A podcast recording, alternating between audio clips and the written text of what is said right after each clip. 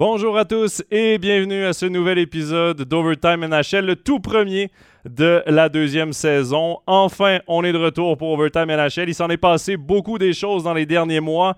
La dernière fois qu'on s'est parlé, euh, on approchait la finale de la Coupe Stanley qui a finalement été remportée par l'Avalanche du Colorado. Et depuis, ben, il y a eu le repêchage, il y a eu également euh, les agents libres. C'est même le début des camps d'entraînement cette semaine dans la NHL. On va avoir le temps d'en discuter beaucoup au cours des prochaines semaines. Salutations euh, déjà dans le chat. Il y a Kevin et Anthony qui nous ont euh, rejoints. On vous euh, invite à nous poser vos questions telles qu'à l'habitude. Euh, qu'à l'habitude, oui. On va tenter d'y répondre tout au long de l'émission. Plusieurs commentent déjà que ça sent l'Amérique du Nord déjà, la glace en Amérique du Nord aussi, qu'on a un invité d'exception aujourd'hui. Eh bien oui, pour la grande première de cette saison, on a un invité bien spécial à vous présenter. Il est de passage en Suisse. Vous l'avez vu, c'est Claude Julien, l'entraîneur d'NHL et gagnant de la Coupe Stanley en 2011. Euh, Avant de l'accueillir dans Overtime NHL, euh, je vous rappelle que cet épisode va être disponible en rediffusion sur YouTube, sur Facebook, également sur nos euh, plateformes d'écoute en ligne, Spotify, Apple Podcast et SoundCloud, ce soir ou demain matin, sans faute. Je vous en ai parlé, Claude Julien, je vous fais sa courte bio pour ceux qui ne le connaissent pas assez bien. 18 saisons comme entraîneur-chef dans la NHL avec Montréal, Boston et New Jersey. Champion de la Coupe Stanley en 2011 avec les Bruins de Boston, j'en ai parlé. Trophée Jack Adams remis au meilleur entraîneur de la Ligue en 2009. Médaille d'or aux Olympiques comme assistant entraîneur en 2014 avec l'équipe canadienne. Médaille d'or à la Coupe du Monde également avec l'équipe canadienne en 2016. Médaillé d'argent au Mondial Senior cet été euh, euh, avec le Canada, bien évidemment. Champion de la Coupe Memorial en 1997 avec les Olympiques de Hall. Et comme joueur, plus de 700 matchs professionnels en grande partie en HL, mais également 14 matchs avec les Nordiques de Québec en NHL. On l'accueille, c'est Claude Julien. Bonjour Claude. Bonjour Jonathan. Comment allez-vous? Ça va bien, merci. Vous profitez bien de la Suisse? On adore la Suisse. Euh, on en profite actuellement, je te dirais que je suis très impressionné par ce beau pays. Monsieur Julien, je faisais votre bio, euh, elle est assez étoffée là, parce que j'ai quand même laissé de côté certaines, euh, certaines choses de votre longue bio en tant euh, qu'entraîneur. Vous avez joué à Québec, vous avez coaché à Montréal, vous avez coaché à, coaché à Boston aussi. On peut dire que vous avez vécu de toutes les façons possibles certaines des plus grandes rivalités du sport. Oui, justement, la grosse rivalité entre Boston et Montréal. J'ai fait les deux côtés et puis euh, euh, ça n'a pas arrivé souvent à des entraîneurs. Pat Burns, euh, je crois, a été l'autre entraîneur qui a fait la même chose. on réalise rapidement que c'est vraiment une, rivalité. Monsieur Julien est en Suisse pour deux semaines. Il est au milieu de son séjour avec Ambry Piotta comme consultant. Monsieur Julien, est-ce que vous pouvez nous expliquer exactement pourquoi vous êtes venu à Ambry et quel est votre rôle exactement avec l'équipe? Écoute, mon rôle, c'est justement de partager mes expériences avec le groupe d'entraîneurs ici. Écoute, on a un jeune entraîneur, c'est Lucas Serrada, et puis René Matt, qui est son adjoint depuis six ans. Euh, les deux travaillent ensemble. Et puis, euh, euh, ils m'ont demandé, d'ailleurs, j'ai été approché, si je me souviens bien, en décembre dernier, j'étais censé les rencontrer à la Coupe Spengler alors que je dirigeais l'équipe Canada. C'est un tournoi qui a été cancellé à cause du COVID. j'ai revu René au championnat mondial alors que lui représentait la France. Euh, alors, on a eu cette discussion et cette possibilité. Puis, euh, ça s'est concrétisé dans les derniers mois où ce que j'ai accepté. Euh, à ce moment-là, quand on s'est parlé, je n'étais pas certain de, de, la direction que je prendrais. Mais lorsque je suis devenu disponible, avec plaisir, je me suis rendu ici en Suisse. Votre lien avec René Matt, vous l'avez nommé l'assistant entraîneur d'Ambry Piotta. C'est quoi exactement ce lien? René, je le connais, ça fait plus d'une vingtaine d'années euh, dans la Ligue junior majeure du Québec. Euh, on sait qu'il était avec Québec, il a été avec Chicoutimi, il a fait différentes équipes. Et puis, euh, dans, mon temps, moi, j'étais avec les Olympiques de Hull, qui est maintenant les Olympiques de Gatineau. je l'ai rencontré aussi dans les symposiums de, Hockey Canada. Alors, on s'est connus à ce moment-là. Il y a trois matchs de jouer à la saison euh, d'Ambry Piotta. Euh, qu'est-ce que vous pensez jusqu'ici de ce que vous avez vu de l'équipe et du championnat? Écoute, je suis impressionné par les deux. je te dirais, le, le, championnat. J'aime le hockey qui se joue ici en Suisse parce que c'est du hockey qui ressemble beaucoup au hockey nord-américain. le jeu est agressif, euh, l'échec avant, etc. Alors, il y a beaucoup, beaucoup d'actions. Euh, je pense que c'est euh, vraiment excitant pour les, spectateurs. c'est le genre de hockey qu'on joue d'ailleurs en, Amérique du Nord ou plus ou moins. on sait qu'il y a des pays qui sont un petit peu plus conservateurs. Alors, moi, j'apprécie vraiment le, hockey qui se joue ici en Suisse en ce qui concerne l'équipe. Aussi, très impressionné par leur début de saison. On sait qu'Ambly n'ont peut-être pas le même budget que certaines autres équipes euh, dans le circuit, mais euh, euh, ils ont bien bâti leurs équipes où que c'est une équipe qui va avoir du succès en jouant ensemble. Aucune super vedette, de bons joueurs, mais aucune super vedette. Mais jusqu'à date, ils jouent bien en équipe. Ils jouent à quatre trios, ils jouent avec beaucoup, beaucoup de pression. Puis je pense que je te dirais que la chimie de l'équipe et puis l'identité commence tranquillement à, se euh, forger. Et puis, euh, s'ils peuvent continuer de cette façon-là, euh, risque d'être une bonne équipe cette année. Je dois également vous parler euh, de l'ambiance, hein, parce que souvent quand on fait Overtime NHL, il y a beaucoup de gens qui sont allés en Amérique du Nord pour voir des matchs professionnels et parlent beaucoup de l'ambiance. Oui, euh, à Montréal, c'est électrisant. À Boston, vous, vous, y avez entraîné, vous y avez coaché aussi. Euh, c'est très impressionnant, surtout en playoff. Hein, il y a beaucoup d'atmosphère, mais c'est très différent de ce qu'on a ici en Suisse. Comment vous avez vécu ces premiers matchs à la, à la Gotardo Arena? Ah, c'est incroyable. J'ai justement demandé une vidéo euh, pour justement envoyer chez moi mon épouse, mes enfants, pour leur montrer l'ambiance qu'il y avait ici. Euh, écoute, dans la Ligue nationale, tu as 17 à 20 000 spectateurs par match. Il y a un certain bruit, mais euh, différent d'ici. Ici, les gens, le match n'est pas commencé. c'est une heure avant le match. Tout le monde chante, tout le monde célèbre. Et puis, au, tout au long du match, c'est la même chose. Euh, on ne se fatigue pas et puis euh, on continue à célébrer. C'était vraiment impressionnant pour moi de voir la qualité euh, de l'encouragement des spectateurs ici. Vous allez certainement avoir un autre, euh, goût d'une belle foule euh, du côté d'Ajoie à Port-Entruy. Le match de demain, euh, d'ailleurs, Ambry qui se déplace dans le Jura. Ça aussi, c'est une très belle atmosphère. On a reçu des questions, M. Julien, sur Twitter, sur Facebook et sur Instagram aussi avant notre live. Des gens qui voulaient vous poser certaines questions. On a reçu comme question au niveau coaching, quelle différence vous voyez entre la National League et la NHL? Ben, je te dirais qu'il n'y a pas une si grosse différence que ça. C'est une, une ligue qui est euh, euh, différente au point de vue économique. Euh, on sait que dans la Ligue nationale, c'est tout. on a des charters, on, se déplace. il y a 82 matchs, alors on se déplace beaucoup. On, reste dans les hôtels, on couche le soir avant, etc. Tandis qu'ici, pour la majorité des équipes, on couche toujours dans notre euh, propre maison. Il y a des petites différences comme ça.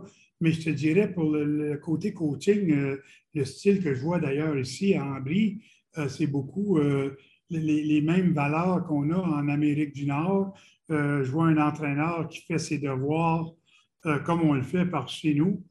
c'est sûr qu'encore une autre fois, où ce qu'on est dans la Ligue nationale, on, on est peut-être cinq entraîneurs quand on inclut l'entraîneur des gardiens de but.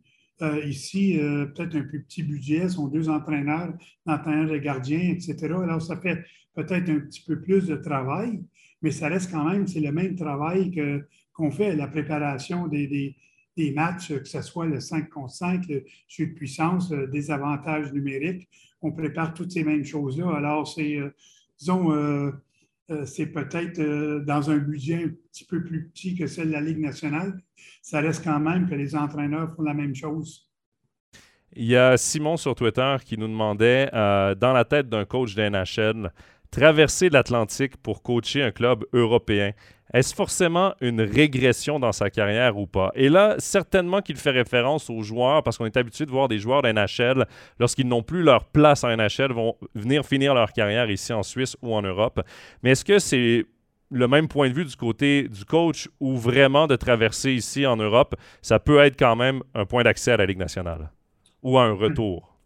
Justement, je pense qu'on en a des exemples d'ailleurs. Hein. quand je regarde Paul Maurice, euh, qui est maintenant avec Floride, qui était avec Winnipeg pendant des années, est venu euh, en Europe, euh, si je ne me trompe pas, coacher dans la KHL. alors, ce n'est pas nécessairement une rétrogradation. ça reste quand même que des entraîneurs qui ont fait plusieurs années en Amérique du Nord, qui choisissent de venir ici parce que c'est quand même intéressant. Comme je peux vous dire euh, d'avoir euh, vécu euh, cette première semaine, un beau paysage, du bon hockey. c'est un changement dans ta vie. Ce n'est pas nécessairement une mauvaise chose. Alors, c'est intéressant. je crois que du côté des entraîneurs, c'est sûr qu'on ne voit pas beaucoup d'entraîneurs originaires de l'Europe se rendre à la Ligue nationale, mais comme toute autre chose, ça, ça n'en prendra que seulement qu'un qui va venir en Amérique du Nord va connaître du succès pour justement ouvrir les portes aux autres. On le voit présentement dans la Ligue nationale. On a des femmes maintenant sont assistantes gérantes, qui se, rendent dans la haute direction. Et puis, euh, les portes s'ouvrent pour ces gens-là maintenant. C'est que tout est possible. Puis, euh, mais certainement, je ne vois pas euh, le fait de, voir que ce soit des joueurs. Des joueurs aussi qui sont venus, Jonathan, en Europe, jouer pour une année ou deux, sont retournés en Amérique du Nord, euh, repris leur carrière. Pour certains, ça les a vraiment aidés parce qu'ils ont été capables de s'améliorer probablement plus rapidement qu'ils l'auraient fait en Amérique du Nord en revenant ici. Alors, il y a toutes sortes de situations, mais certainement pas, euh, je ne vois pas ça comme une situation négative. Ah, d'ailleurs, vous parlez de joueurs qui sont retournés après un passage ici. Denis Malgin, euh, qui, a signé à Toronto cet été, justement, c'est le meilleur exemple. Retour pour une saison à Zurich, domine le championnat et resigne un contrat avec les Maple Leafs de euh, Toronto. Est-ce que vous pensez justement que la scène internationale est une belle vitrine pour ces entraîneurs, ces, ces entraîneurs européens? Est-ce que la Ligue nationale a beaucoup les yeux rivés sur une ligue comme la National League? Ah, absolument. Écoute, euh, tu as seulement qu'à regarder les, choix de repêchage dernièrement. Et puis, euh, les joueurs qui sont euh, Suisse, qui jouent dans la Ligue nationale, ils cher, comme on sait, à New Jersey. Il y, a, eu plusieurs joueurs, même avant lui, qui sont venus, qui ont connu du succès. Et puis, je pense de ce côté-là, ça démontre que la Ligue nationale a des deepsters en Europe qui regardent, disons, tous les, tous les circuits, mais le circuit suisse commence à, attirer plus d'attention, on dirait, d'année en année. Euh, si je vois des jeunes joueurs que, j'ai vus dans juste certains matchs qui sont même ici en Brie, des jeunes joueurs de 20-21 ans, que je crois que si leur développement continue, que ce serait intéressant pour les équipes de la Ligue nationale de leur donner une chance.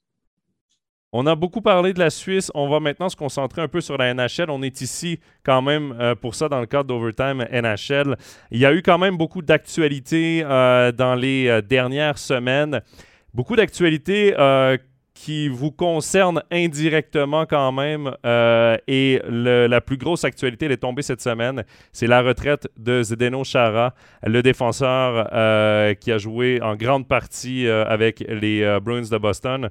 Euh, il a 45 ans, décide d'accrocher ses patins après sa dernière saison avec euh, les Islanders de New York. Vous l'avez coaché, c'était votre capitaine euh, lors d'ailleurs de la victoire à la Coupe Stanley en 2011. Qu'est-ce que vous retenez de ce joueur-là? Qu'est-ce qui fait sa force à Zdeno Chara? Ben, Jonathan, on pourrait parler pendant une heure de cette personne-là parce que honnêtement, c'était tellement une personne de, de, haute classe, de qualité dans tous les sens. Euh, premièrement, euh, comme personne, comme individu, euh, énormément de classe. une personne dont a pris le temps d'appeler tous ses entraîneurs le jour avant qu'il a pris sa retraite qu'il a eue. À partir de ses entraîneurs du hockey junior, et puis jusqu'à tous ces entraîneurs de la Ligue nationale, Jacques Martin a reçu l'appel. J'ai reçu l'appel ici en Suisse. Il m'a appelé pour justement me donner euh, le heads up, si tu veux, euh, pour me dire que le lendemain, il annonçait sa retraite. Euh, il a pris le temps de remercier tous ses entraîneurs écoute, je, ne sais pas ce qu'il dit aux autres, mais ce qu'il m'a dit à moi, c'est qu'il me remerciait parce qu'il a dit j'ai eu un, gros impact sur, sa carrière. C'est sûr qu'on a gagné la Coupe Stanley. Puis un gars de, de grande classe, parce qu'il prenait sa retraite le lendemain. Euh, il m'a appelé pour parler de l'impact que j'ai eu sur lui. Par contre, euh, c'est le genre de personne qu'il est, euh, ça aurait dû être à, peu près de lui et non à peu près de moi. Mais comme j'ai dit, c'est le genre de personne qu'il est. Puis c'est un gars qui a apporté tellement à l'équipe. C'est que ça, c'est côté personnel. comme capitaine, euh, extraordinaire avec ses coéquipiers. Euh, était le, capitaine qui, est arrivé dans le vestiaire puis a dit à tout le monde qu'il n'avait aucune recrue dans l'équipe. Les joueurs qui étaient considérés recrues étaient des joueurs de première saison et non des joueurs recrues. Euh, C'était important pour lui, cette identification-là, pour les joueurs. il voulait qu'ils soient respectés. en même temps, il s'attendait que les jeunes joueurs respectent disons, la seniorité aussi, mais euh, c'était quelque chose d'important. Nos messages comme entraîneurs étaient toujours renforcés par lui dans le vestiaire. Euh, écoute, Jonathan, il y a eu quand même des, euh, de, l'aide de ce côté-là. Les Mark Reckie, les Patrice Bergeron, Chris Kelly, je peux en nommer quelques-uns parce qu'on en a eu plusieurs qui l'ont aidé en cours de route mais ça restait quand même que c'était lui, le, euh, le roi de ce, groupe-là. Et puis, euh, euh, le message qu'on donnait dans le vestiaire, on pouvait retourner dans notre, dans notre bureau et on savait que Zdeno s'assurait que le message se fait renforcer et puis s'assurait que ça continuait sur la patinoire. C'était un bon capitaine de ce côté-là, c'était un bon capitaine pour les joueurs. Puis, alors, ses forces étaient tellement énormes comparées à le peu de faiblesse, s'il y en avait, euh, qu'on pourrait parler. Est-ce que ça vous surprend de voir qu'il a terminé sa carrière à 45 ans? Il a le record pour un défenseur pour le nombre de matchs joués dans la Ligue nationale. 1680, euh, 24 saisons euh, régulières à son actif. Est-ce que vous êtes surpris de voir la longévité du joueur aussi? Pas vraiment, parce que je vais dire qu'une chose de Zdeno Chera, il était 6 pieds 9, pesait, écoute, euh, ici, je sais qu'on comprend plus en kilos, mais il était 255 livres. Et puis, euh, c'était le joueur qui, à tous les années, était le, premier dans la condition physique euh, de l'équipe, à tous les camps d'entraînement. Et puis, alors, il y avait une fierté dans lui qu'il était toujours en meilleure forme que tout le monde. Et puis, pour cette raison-là, euh, ça ne m'a pas surpris qu'il ait été capable de jouer jusqu'à l'âge de 45 ans. C'est sûr que quand tu regardes son patin, etc., ralenti, mais, mais son conditionnement était quand même euh, une des meilleures jusqu'à la fin. Et puis, euh, pour cette raison-là, c'était un gars qui était tellement fort, bonne forme physique, etc. Il avait tous les atouts pour avoir une longue carrière comme qu'il a eu. Il reste que j'imagine que même si un gars comme ça ralentit niveau patinage, d'avoir un Zdeno Chara dans le vestiaire pour un entraîneur, ça doit valoir de l'or quand même, même si niveau performance, il est plus qu'il était. Reste que pour un groupe, par exemple, comme les Islanders de New York la saison dernière, d'avoir un leader euh, comme Zdeno Chara, ça doit valoir son pesant d'or aussi. Écoute, tu parles comme un entraîneur, là.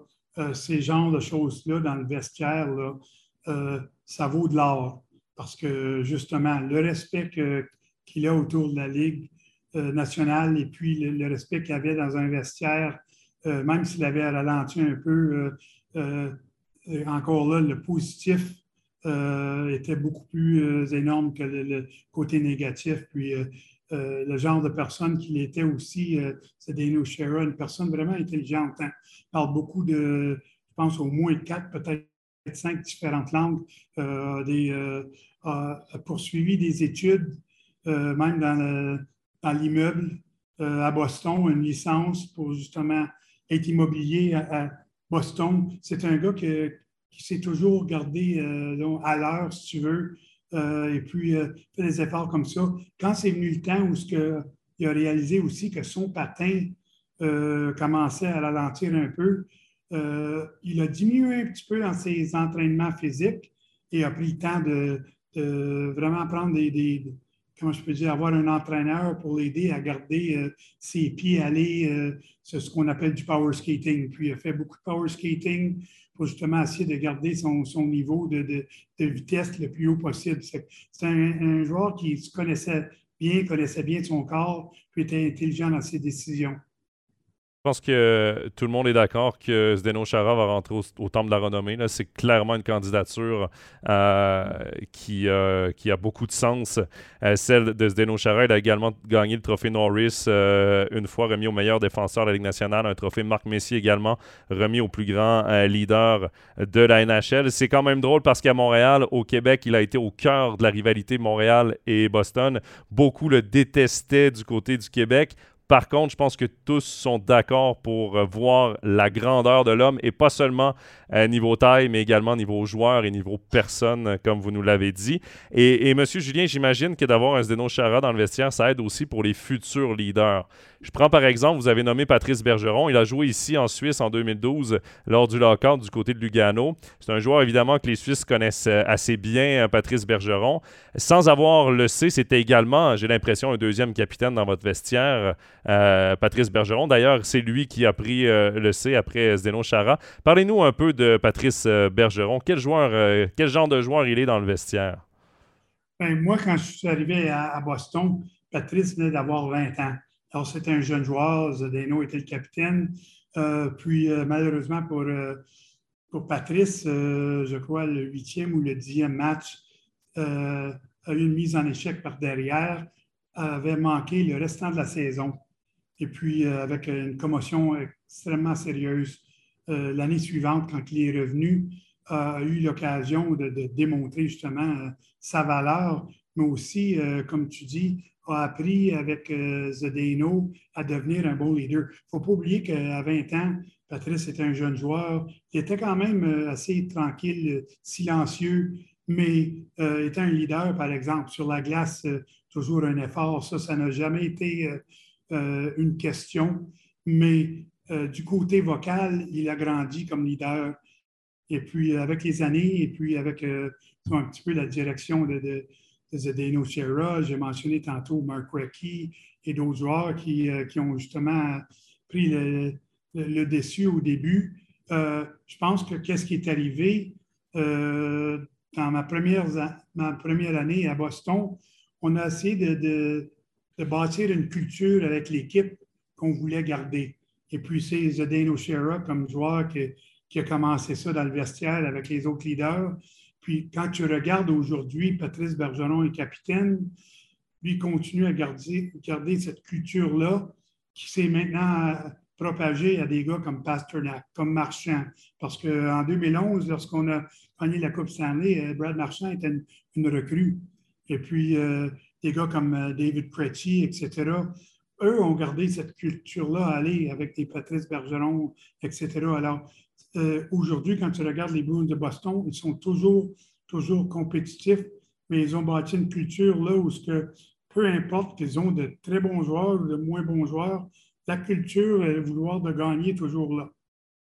Et on le voit aussi euh, après les playoffs, Patrice Bergeron euh, termine toujours avec énormément de blessures. Encore la liste de blessures sort dans les médias. Patrice Bergeron est un joueur largement touché, mais qui, j'ai l'impression, va tout donner pour la victoire, va tout donner pour son équipe. Et d'ailleurs, il a signé une saison avec les Browns.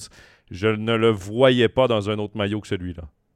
Non, du tout. Puis, euh, écoute, Patrice, pour un entraîneur, c'est le joueur euh, idole ou le joueur parfait. Quand tu es entraîneur, tu n'as jamais besoin de t'inquiéter de Patrice parce que tu sais qu'il va te donner le maximum à tous les matchs. Ça, c'est une qualité que je te dirais euh, peut-être 10% la Ligue nationale a avec des joueurs. C'est une qualité qui est vraiment difficile à avoir, mais euh, dans le cas de Patrice, c'est un des joueurs que, à tous les matchs, rarement, je peux dire que Patrice Bergeron a connu un mauvais match. Et s'il a connu un match difficile, ça n'a jamais été avec un manque d'effort. Alors, c'est le genre de personnes.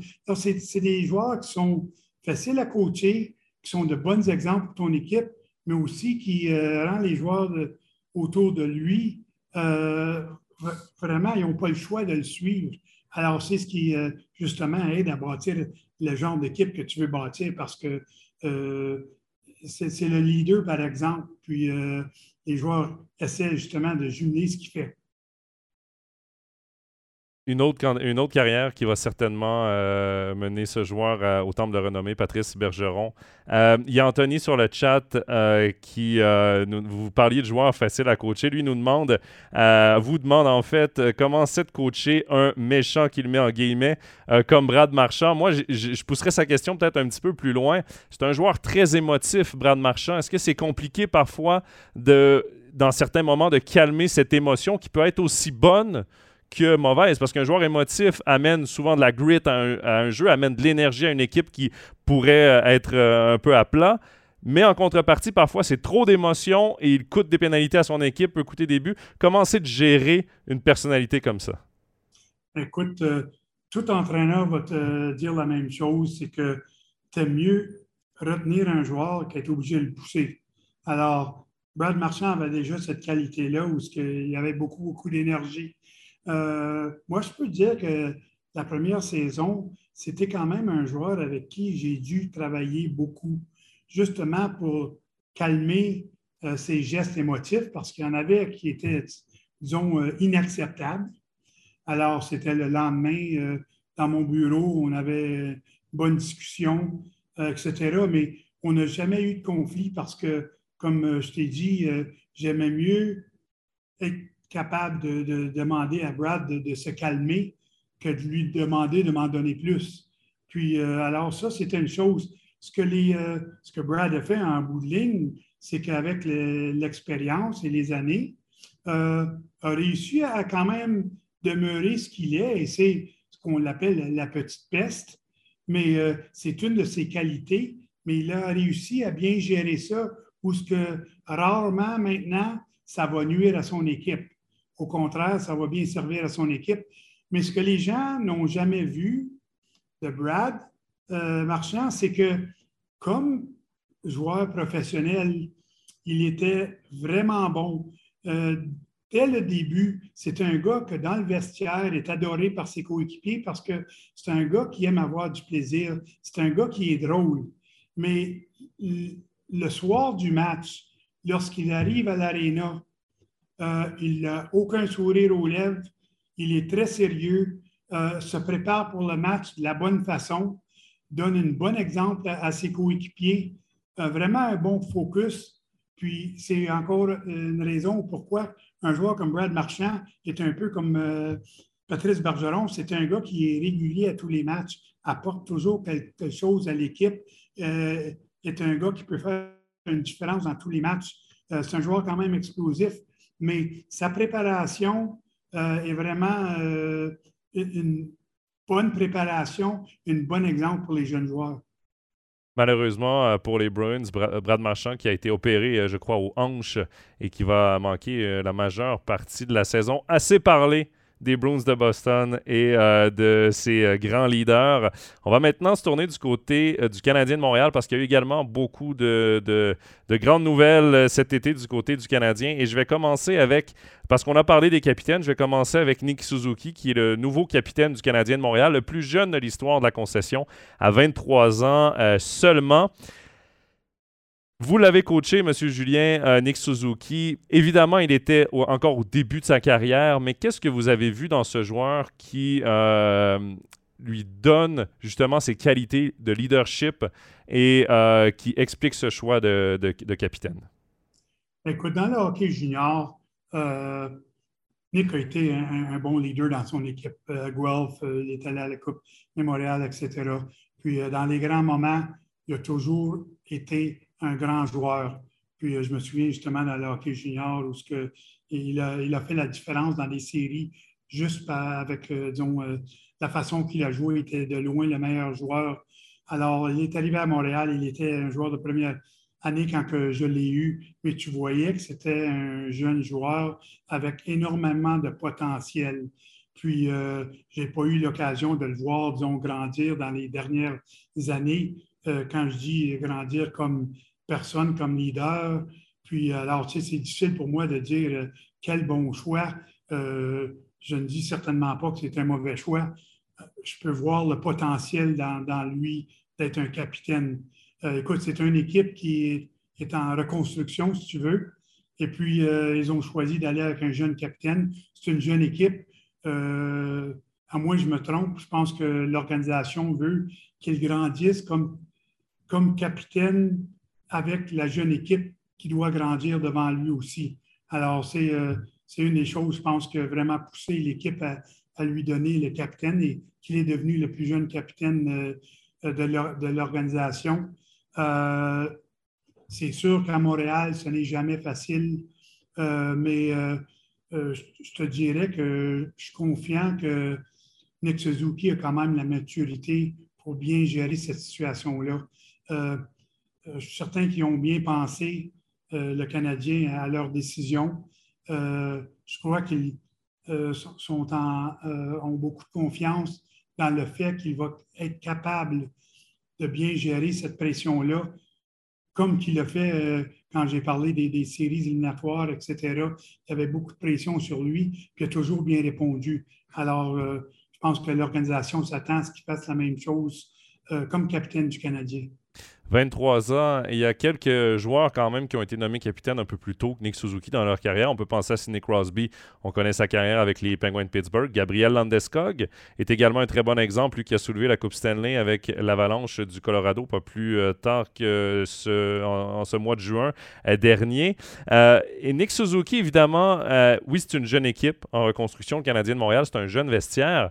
mais M. Julien, quand vous l'avez coaché, c'était quand même un vestiaire avec beaucoup plus d'expérience, avec avec un Shea Weber comme capitaine, mine de rien, euh, vous disiez qu'il était très mature. Je pense que tu n'as pas le choix d'arriver dans un vestiaire aussi euh, rempli de, bons vétérans et de devenir mature rapidement.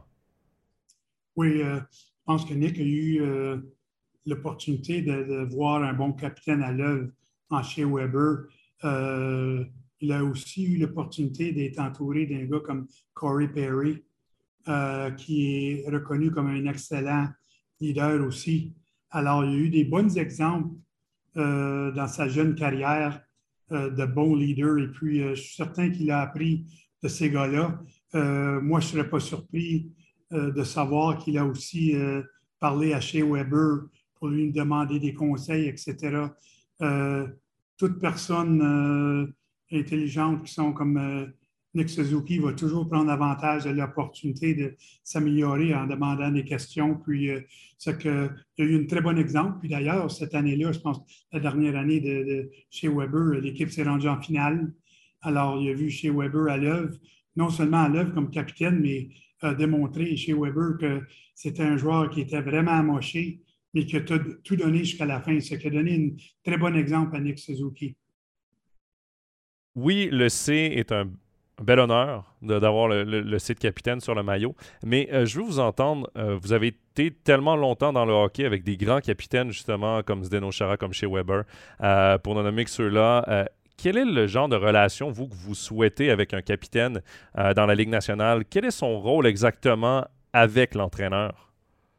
Ben, plus que jamais aujourd'hui, l'entraîneur doit avoir une relation avec son capitaine plus que jamais. Écoute, euh, les gens qui, ont connu le hockey euh, il y a 20 et 30 ans passés vont s'apercevoir que les discussions étaient de, euh, très peu, si tu veux, avec les entraîneurs et les joueurs. Mais aujourd'hui, la communication individuelle est plus importante que jamais. Et surtout avec ton capitaine, d'avoir, disons, c'est important d'avoir un, bon feeling du vestiaire. C'est important de voir de savoir comment est-ce que les, joueurs répondent aux demandes de l'entraîneur. Même chose du côté du capitaine, doit être confortable, assez confortable de venir voir l'entraîneur, mais un bon capitaine aussi va, venir voir l'entraîneur lorsqu'il croit que c'est nécessaire. Un bon capitaine aussi est capable de gérer des situations dans le vestiaire où ce n'a pas besoin de venir voir l'entraîneur, peut lui-même prendre cette décision euh, parce que, écoute, dans une équipe de 20 à 25 joueurs, euh, très difficile de garder tout le monde heureux.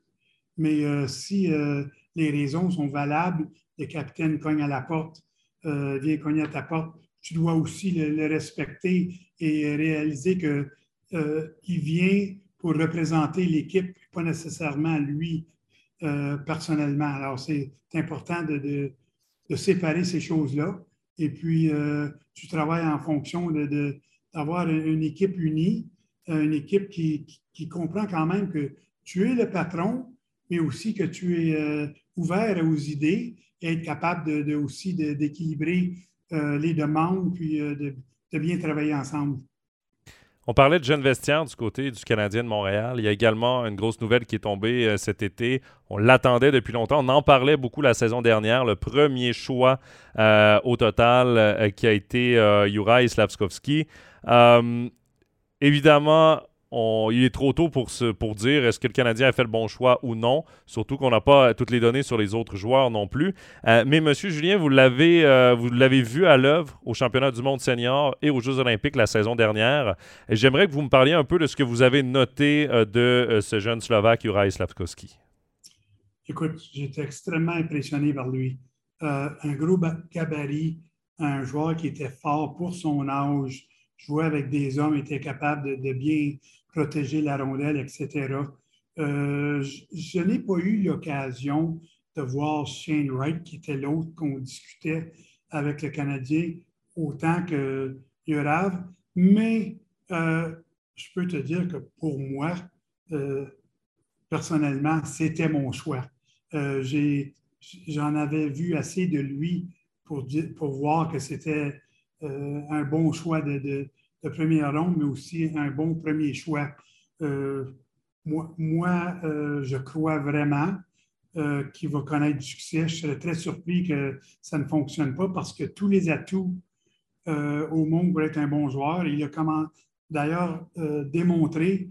la seule question que tu te demandes toujours quand tu as un jeune joueur, c'est surtout comment est-ce qu'il va gérer euh, sa situation. Euh, est-ce que c'est un joueur qui va toujours vouloir s'améliorer ou c'est un joueur qui va se contenter de ce qu'il a? Alors, son attitude est quelque chose qui est, plus difficile à déterminer.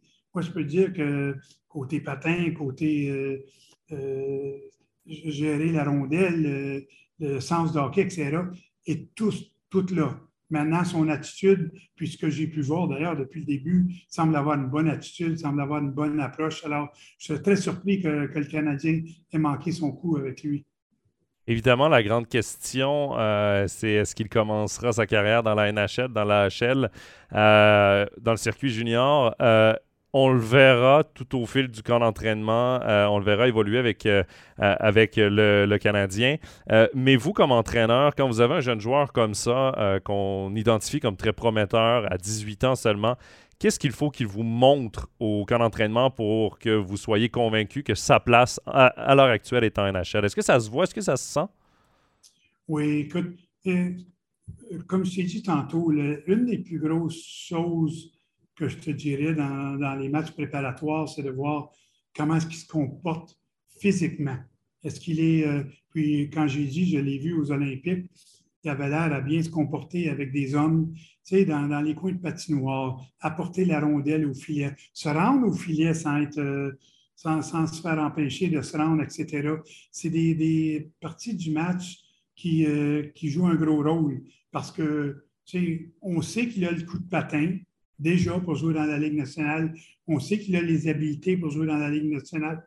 Maintenant, c'est de voir est-ce qu'il est assez fort. Euh, le Canadien a probablement déjà la réponse. Euh, je, ne sais pas, mais c'est probablement la chose pour moi, une personne qui voit euh, le joueur dans dehors, c'est ce que je voudrais voir pour être capable de voir s'il est, prêt à faire le saut. Mais disons, personnellement, et puis je dis ça euh, un de l'avoir vu euh, jouer à quelques occasions, euh, je serais très surpris qu'il ne commence pas la saison à Montréal. Une autre nouvelle qui a retenu notre attention cet été du côté du Canadien de Montréal, c'est évidemment la blessure au genou de Carey Price qui est de retour. Il va manquer du moins une grande partie de la saison. Bon, c'est une. Euh, plusieurs parlent de fin de carrière. C'est difficile à dire à l'heure actuelle. Euh, évidemment, on ne connaît pas son dossier médical euh, à Kerry Price. On sait seulement qu'il est touché au genou. c'est une blessure récurrente dans son cas. Si c'est la fin de carrière de Kerry Price, qu'elle soit euh, aujourd'hui ou euh, dans euh, trois ans. Vous l'avez coaché. Est-ce que vous trouvez que sa carrière est digne d'un maillot retiré au plafond du Centre Bell? évidemment, c'est les joueurs qui ont le maillot retiré, c'est des joueurs qui ont beaucoup de Coupes Stanley, qui ont beaucoup de trophées individuels d'honneur d'équipe. ce sont des légendes du Canadien de Montréal. Mais maintenant, on est en 2022. Les euh, joueurs qui, voient leur maillot être retiré au, plafond, très peu, euh, très peu de gens les ont vus jouer. Est-ce que vous pensez que la carrière de Carey Price est assez exceptionnelle pour le Canadien pour qu'il voit son maillot être retiré, même s'il n'a pas gagné de Coupe Stanley? Moi, je crois que oui. Écoute, Carey euh, Price, malheureusement pour lui, la seule chose qui manque à Carey Price, c'est une Coupe Stanley. Puis il a failli l'avoir a deux ans passés. C'est rendu en finale. Euh, et puis, en, grande raison, à cause de lui, il était extraordinaire dans les séries. Euh, il a donné beaucoup, beaucoup de confiance à l'équipe devant lui. Euh, pendant des années, Carey Price a fait la différence à Montréal. Et puis, il lui a donné l'occasion d'avoir du succès. c'est malheureux qu'il n'a pas de Coupe Stanley. Coupe, c'est un gars qui a, des médailles d'or aux Olympiques, a gagné dans la Ligue américaine, a gagné à hockey junior, a gagné partout où il est allé. Euh, et puis, euh, je suis certain qu'il est triste parce que c'était un des objectifs qu'il voulait absolument euh, conquérir. Puis, s'il n'est pas capable de revenir, ça va être dommage. Mais je pense que le Canadien et même la Ligue nationale de hockey va reconnaître ce qu'il a accompli. C'est un gars pour moi que j'espère qu'il va avoir son chandail retiré à Montréal. Et aussi, j'espère que qui va avoir l'occasion d'être dans l'attente de, de la renommée parce qu'il le mérite bien. Très intéressant vos propos. Euh, Monsieur Julien. Euh, j'ai l'impression qu'on pourrait passer des heures comme ça. Vous avez énormément de vécu et ça s'entend. On va prendre quelques questions qu'on a reçues euh, sur les réseaux sociaux. Il y a Anthony sur Facebook qui nous a demandé entre. bon, vous avez été entraîneur du Canadien pour la toute première fois en 2003. Vous êtes retourné en 2017 pour la deuxième fois connaissant la pression médiatique entourant le Canadien de Montréal et la popularité de l'équipe. Euh, de quelle manière l'émergence des réseaux sociaux a-t-elle influencé euh, la relation que vous pouviez avoir avec le public ou euh, avec la presse? Et vous comme entraîneur, de quelle façon vous avez dû gérer ces, médias sociaux qui prennent de plus en plus de place? Ben, écoute, premièrement, comme entraîneur, tu donnes des objectifs.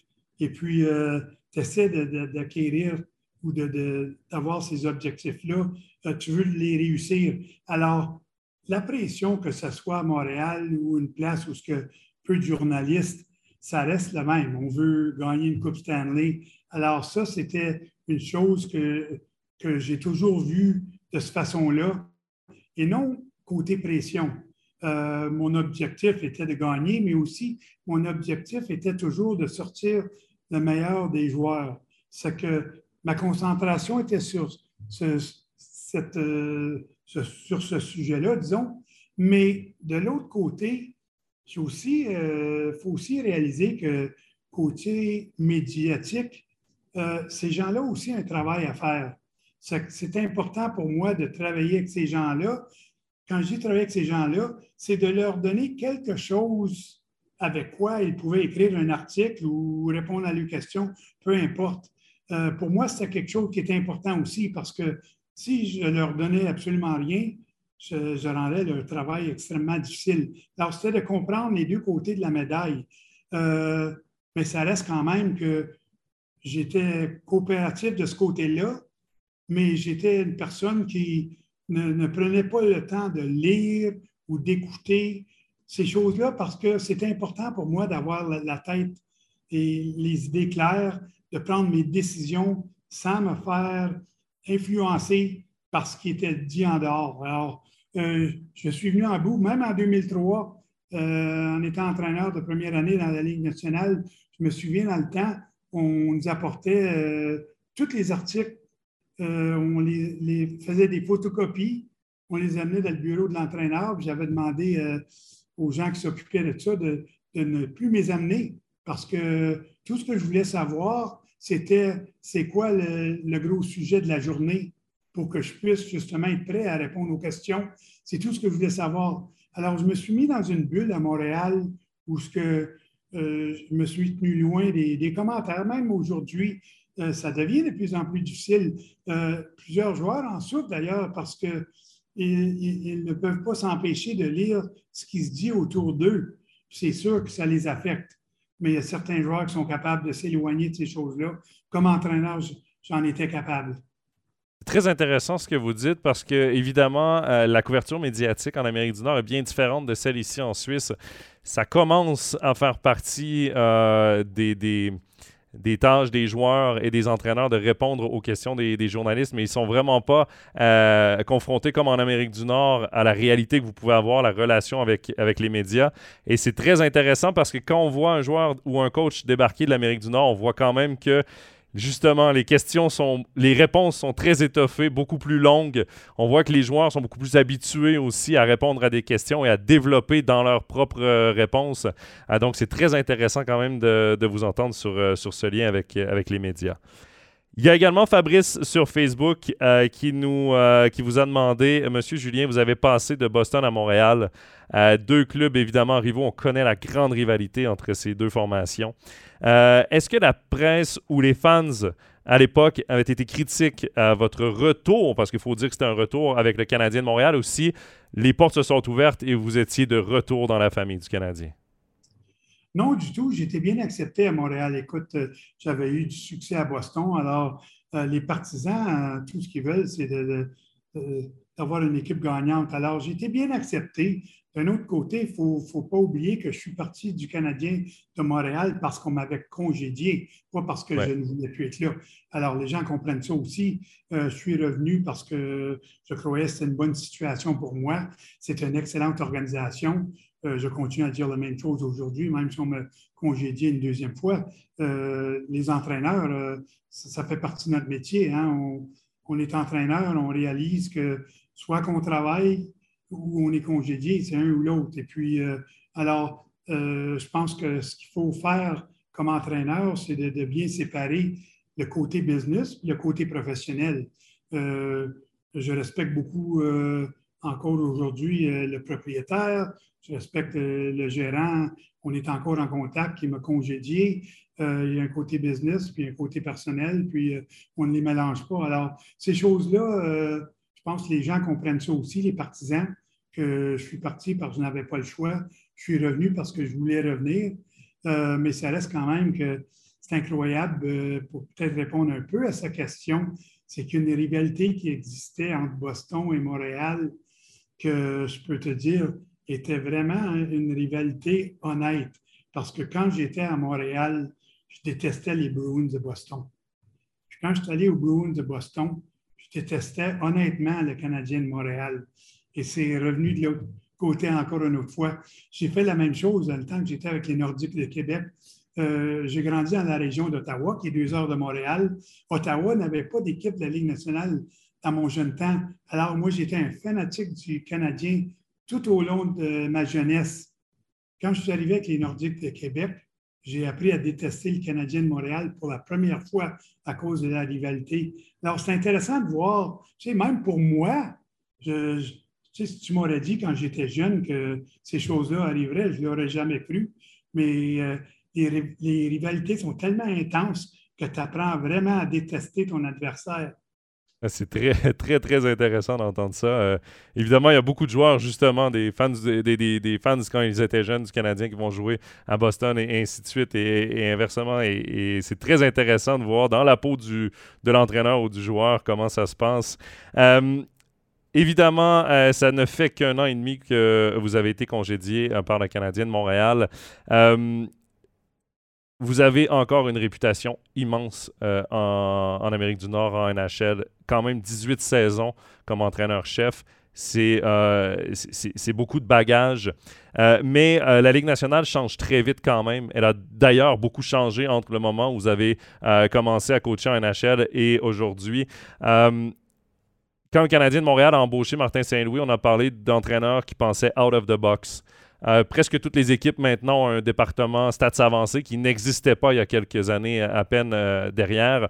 Monsieur Julien, est-ce que vous trouvez que c'est beaucoup de travail ou difficile parfois de rester à niveau dans une ligue nationale qui change aussi vite? Comment expliquer cette longévité de 18 ans et que vous gardez toujours la cote auprès des dirigeants de la ligue nationale?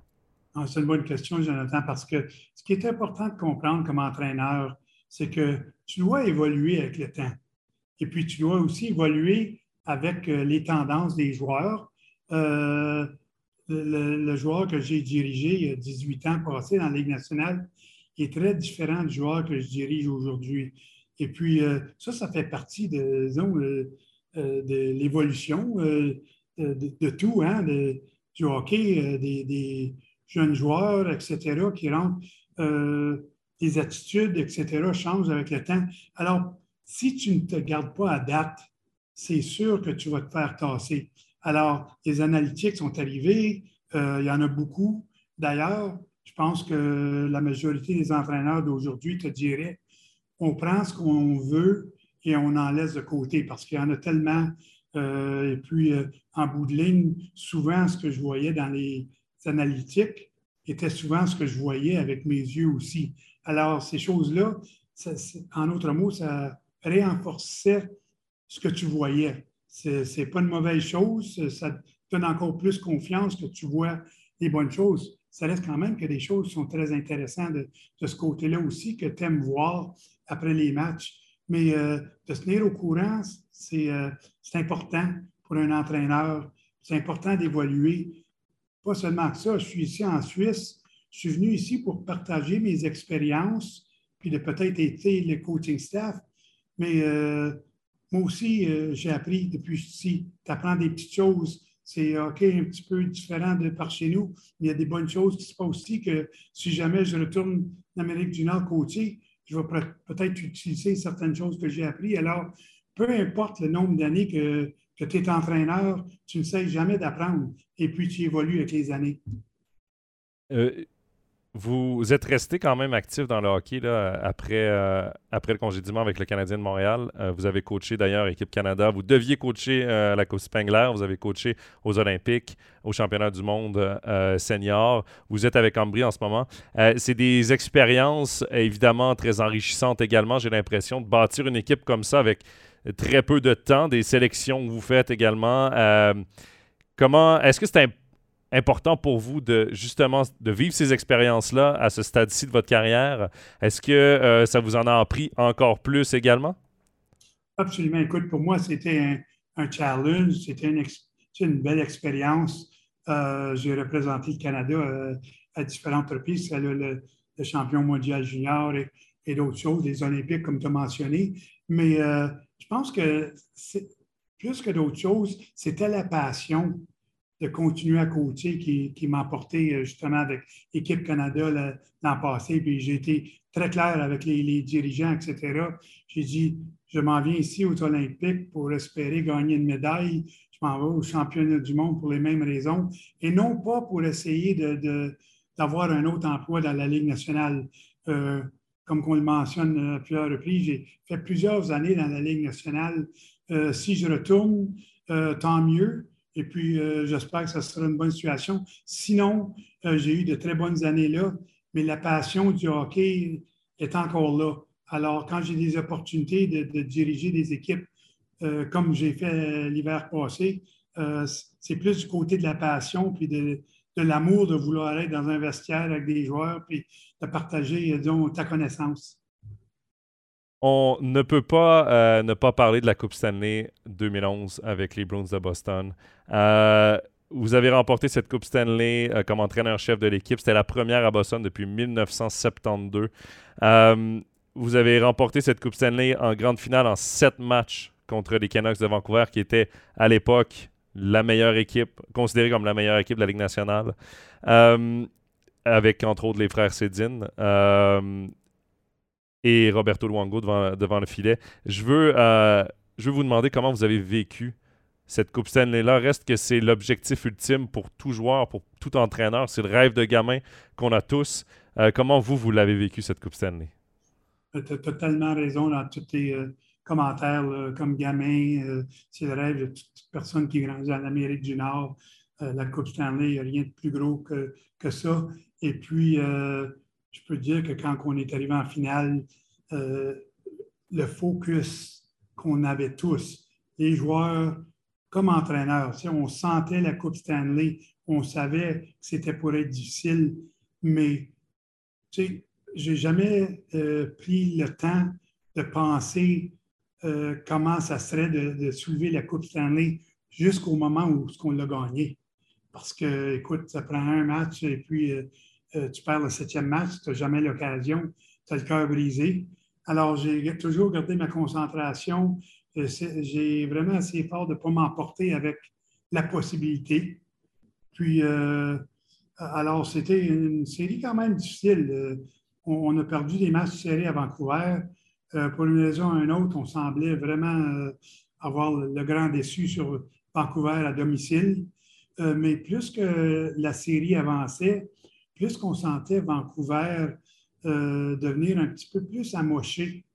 Il y avait des blessures, on voyait que euh, ça ralentissait un peu. Alors, quand on est arrivé au septième match, euh, on était confiant qu'on était capable de gagner ce match-là. Puis il y a eu, encore une fois, on a eu tellement de bon leadership dans notre vestiaire, puis je les ai mentionnés tantôt, les Shara de ce monde, les Bergeron, les Recky, même David Pretty, euh, Chris Kelly, c'était tous des gars qui pouvaient se lever dans le vestiaire, parler, puis avoir le respect des joueurs. Puis il y en avait d'autres aussi, là, mais tout le monde était dans le même bateau. Puis euh, ces, leaders-là se sont assurés de, bien euh, gérer le vestiaire parce qu'un septième match, tout le monde est nerveux, tout le monde est excité. Alors, il faut être capable de contrôler tes émotions. Puis nous, comme entraîneurs, c'est la plus grosse chose qu'on a fait pour le septième match, c'est d'essayer de préparer les joueurs comme c'était un autre match, puis d'essayer de, vraiment calmer les émotions, puis de s'assurer qu'il y avait un bon focus sur ce qu'on devait faire et non sur le résultat final. Puis euh, ensuite, euh, les, euh, je te dirais que les leaders de l'équipe ont pris charge du vestiaire, puis le restant, ben, ça s'est bien passé. Mais quand on a gagné la Coupe Stanley, Jonathan, comme joueur, ça me rappelait un peu de, quand j'étais plus jeune entraîneur, j'avais gagné la Coupe Montréal.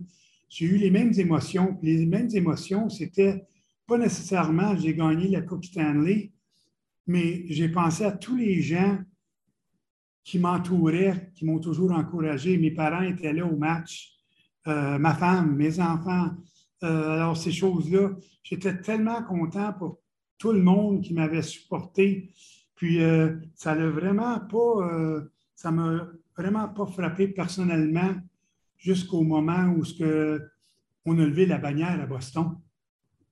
Et puis c'est là que j'ai eu des frissons quand on a amené la Coupe Stanley, on a monté la bannière.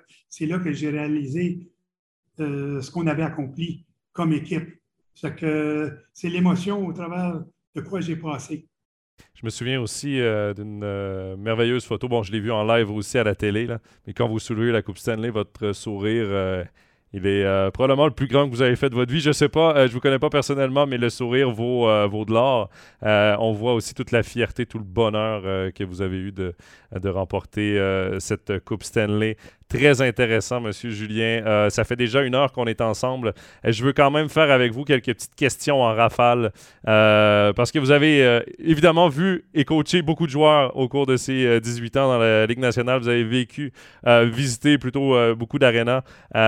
donc, voici mes questions en rafale pour terminer ce overtime, NHL. Monsieur Julien, le joueur que vous avez, vous avez aimé le plus coacher dans votre carrière? Hey très, très difficile de donner une réponse. Je vais te la donner rapidement. Quand tu parles de, de, de Dano Shara dont j'ai parlé, on parle aussi de Patrice Bergeron. Il hein. ne faut pas oublier ces choses-là. Alors, ces deux gars-là, j'ai adoré coacher. Il y en, a d'autres d'ailleurs, mais euh, ces gars-là, euh, parce que j'ai passé dix ans avec eux, euh, c'était au moins deux joueurs que j'ai vraiment adoré diriger. Le joueur, que ce soit en tant que joueur ou en tant qu'entraîneur, le joueur qui vous a le plus impressionné sur la patinoire dans l'équipe adverse? Écoute, j'ai eu l'occasion de, le diriger dans les championnats mondiaux olympiques. Sidney Crosby, non seulement est-il un bon joueur, mais c'est un joueur à tous les entraînements qui se force à être le meilleur joueur sur le patinoire. Impressionnant. On parle beaucoup d'un débat qui est le meilleur gardien de sa génération. Luango, Roy, Fleury, Brodeur, Price. On, peut en nommer Vasilevski maintenant. Vous, le meilleur gardien de but que vous avez vu à l'œuvre ou que vous avez coaché, ce serait qui? Votre, préféré, vous avez un match à gagner, vous décidez qui? Écoute, pour moi, c'est euh, Carey Price hein, qui, était le joueur, le gardien de but, dont, euh, a toujours élevé son jeu sur un série. C'est que pour moi, je pourrais dire ça, euh, même si Tim Thomas était, était extraordinaire dans notre Coupe Stanley, c'était un gars donc, qui était combatteur, si tu veux, là, mais Carey Price a tellement dominé dans plusieurs différentes choses que je dois nommer lui les joueurs ont souvent des bêtes noires, des joueurs qu'ils n'aiment pas affronter, mais j'imagine que les entraîneurs aussi, vous devez avoir euh, vos entraîneurs que vous aimez moins affronter pour X ou Y raison. Vous, est-ce que vous aviez un coach comme ça que vous, qui, avait votre numéro, entre guillemets, qui était capable de, vous lire un peu dans vos stratégies, ou est-ce qu'il y avait un entraîneur que vous n'aimiez pas affronter? Ben, je veux dire, un, entraîneur dont je, me préparais comme si c'était le septième match la Coupe Stanley à tous les fois, c'était contre Ken Hitchcock. Ken, Hitchcock, c'était un, gars qui vivait le hockey 24 heures par jour.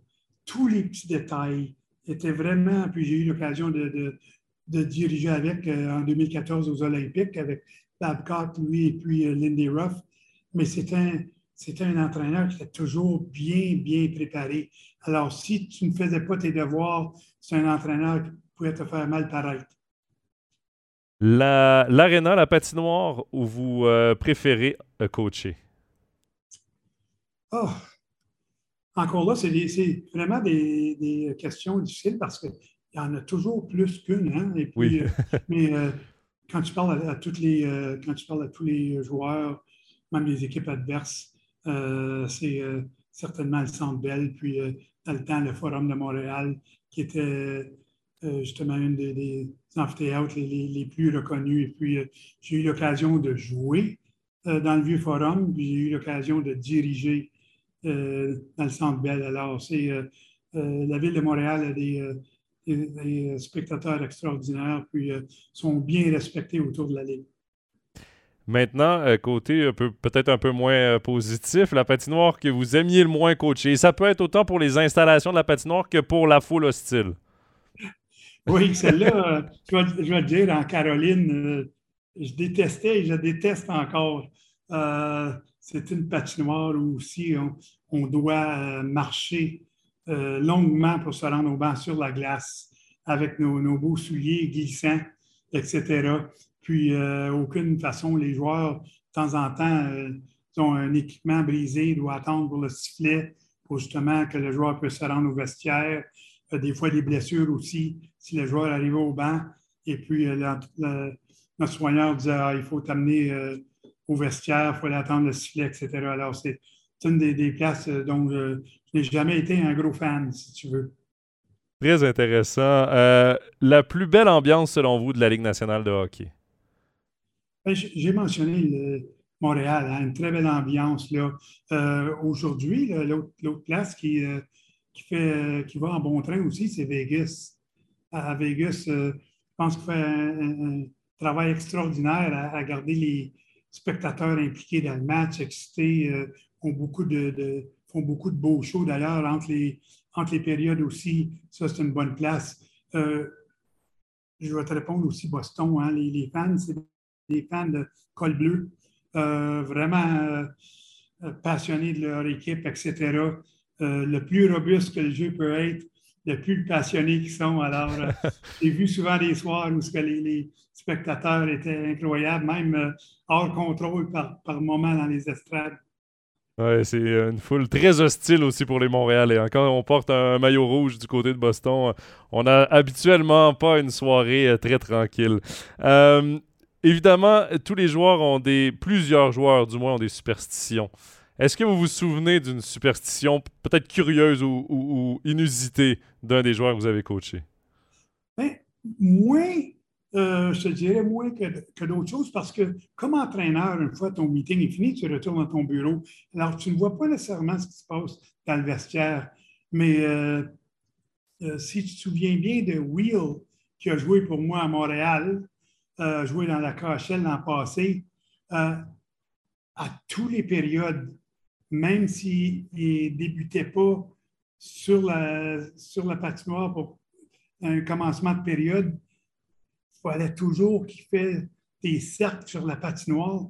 Puis légalement, on n'est pas supposé d'avoir plus que cinq joueurs sur la patinoire après la première période. Avant le match, au début du match, oui, mais après la, première, puis après la deuxième, non. Puis, euh, je ne sais pas combien de fois j'ai dit à l'arbitre, c'est sa superstition. Je lui dis souvent qu'il ne peut pas faire ça, mais euh, continue à le faire. Mais les arbitres ont été corrects envers lui. Euh, puis, euh, n'ont jamais donné une punition pour trop de joueurs sur la patinoire avant le début de la période. Heureusement, oui, je me souviens très bien de Jordan Wheel.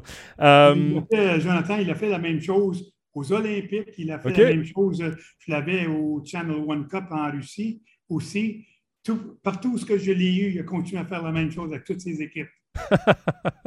ah, faut croire que peut-être les, arbitres le savaient aussi, peut-être qu'ils finissaient par connaître ses habitudes. Euh, et comme coach, ce serait intéressant de savoir, c'est rare qu'on entend des coachs qui ont des superstitions. Est-ce que vous aviez une superstition? Je n'avais, je n'avais comme joueur, Jonathan, je m'habillais toujours de la même façon. Disons, ma, euh, jambière droite avant la gauche, mon patin droit avant ma gauche. Des choses de même. Pour moi, ce n'était pas nécessairement une superstition, mais une façon de, bien me préparer mentalement, en voulant dire que si je ne le faisais pas, je n'étais pas prêt mentalement. il fallait que je me réveille. Alors, ça, c'était comme joueur. Rien de, vraiment euh, évident, mais c'était ma façon de me préparer. Mais comme entraîneur, la seule chose que euh, je faisais, c'est que j'avais tout au long de, la saison, je traînais ma plume. Euh, et puis, cette plume-là était dédiée seulement à signer le, roster de l'équipe. Parce que dans la Ligue nationale, tu mets ton, tes, cinq, euh, tes six débutants avec ton gardien, et puis tu signes la, la, page en bas. Et puis, je gardais cette même plume-là seulement pour ça. Je ne l'utilisais pas pour d'autres choses. La seule superstition que j'avais comme entraîneur. Ah, c'est très intéressant. Euh, Monsieur Julien, dernière question de cette euh, petite euh, de ces questions en rafale. votre maillot préféré de la NHL, parce que vous avez quand même coaché le Canadien de Montréal, les Bruins de Boston, qui sont probablement considérés par plusieurs comme deux des plus beaux maillots de la, de la NHL. vous, votre maillot favori? Écoute, j'aime ces deux-là, mais aussi je rajoute celle de Chicago. J'aime bien celle de Chicago. C'est drôle, hein? Parce que c'est toutes les équipes originaires, tu les six premières équipes. Puis euh, encore aujourd'hui, je pense que la majorité des gens voient encore, tu sais, tu peux nommer les Rangers de New York, les gens semblent encore attirer plus à ces équipes-là que les nouveaux chandails qui sortent aujourd'hui. Moi, je suis un gars qui voit ça de la même façon. Merci beaucoup, Monsieur Julien, pour euh, cette heure et dix passée avec nous. Euh, c'est euh, très, très intéressant. D'ailleurs, les, les gens sur le web qui apprécient beaucoup l'entrevue qu'on a eue, l'heure et vingt qu'on a eue avec vous. merci d'avoir pris ce temps et je vous souhaite sincèrement de passer encore une belle semaine. Il vous reste à peu près, ouais, il vous reste tout juste une semaine avec Ambry Piotta. Profitez bien de la Suisse. J'espère qu'on aura la chance de vous revoir, que ce soit pour la Coupe Spengler, pour autre chose. Il y a Anthony dans le chat qui qui demandait est-ce qu'un éventuel poste de coaching en Suisse pourrait vous intéresser? Euh, la question se pose évidemment, euh, mais euh, quoi qu'il en soit, je vous souhaite beaucoup une belle suite de carrière. Merci beaucoup. Écoute, j'adore mon séjour en Suisse, tellement, comme j'ai dit, un beau pays. Puis j'espère seulement qu'on me réinvite encore parce que cette fois-ci, je vais amener ma famille pour justement lui démontrer comment beau c'est ici. Ben, on se le souhaite également. Euh, merci également à tous d'avoir, euh, de nous avoir suivis tout au long de l'émission, d'avoir réagi également euh, sur les commentaires de notre invité Claude Julien. On se donne rendez-vous déjà la semaine prochaine. Je vais être de retour avec Stéphane Rochette pour un Overtime NHL. On va faire encore plus le tour de tout ce qui s'est passé cet été dans la Ligue nationale de hockey. On va vous parler également de l'actualité, la dernière actualité des joueurs suisses en NHL. Et également, on va vous parler du match de Global Series qui aura lieu du côté côté de Berne contre les Prédateurs de Nashville. Donc, c'est un rendez-vous la semaine prochaine. Sur ce, passez une excellente soirée sur MySports. Bye bye.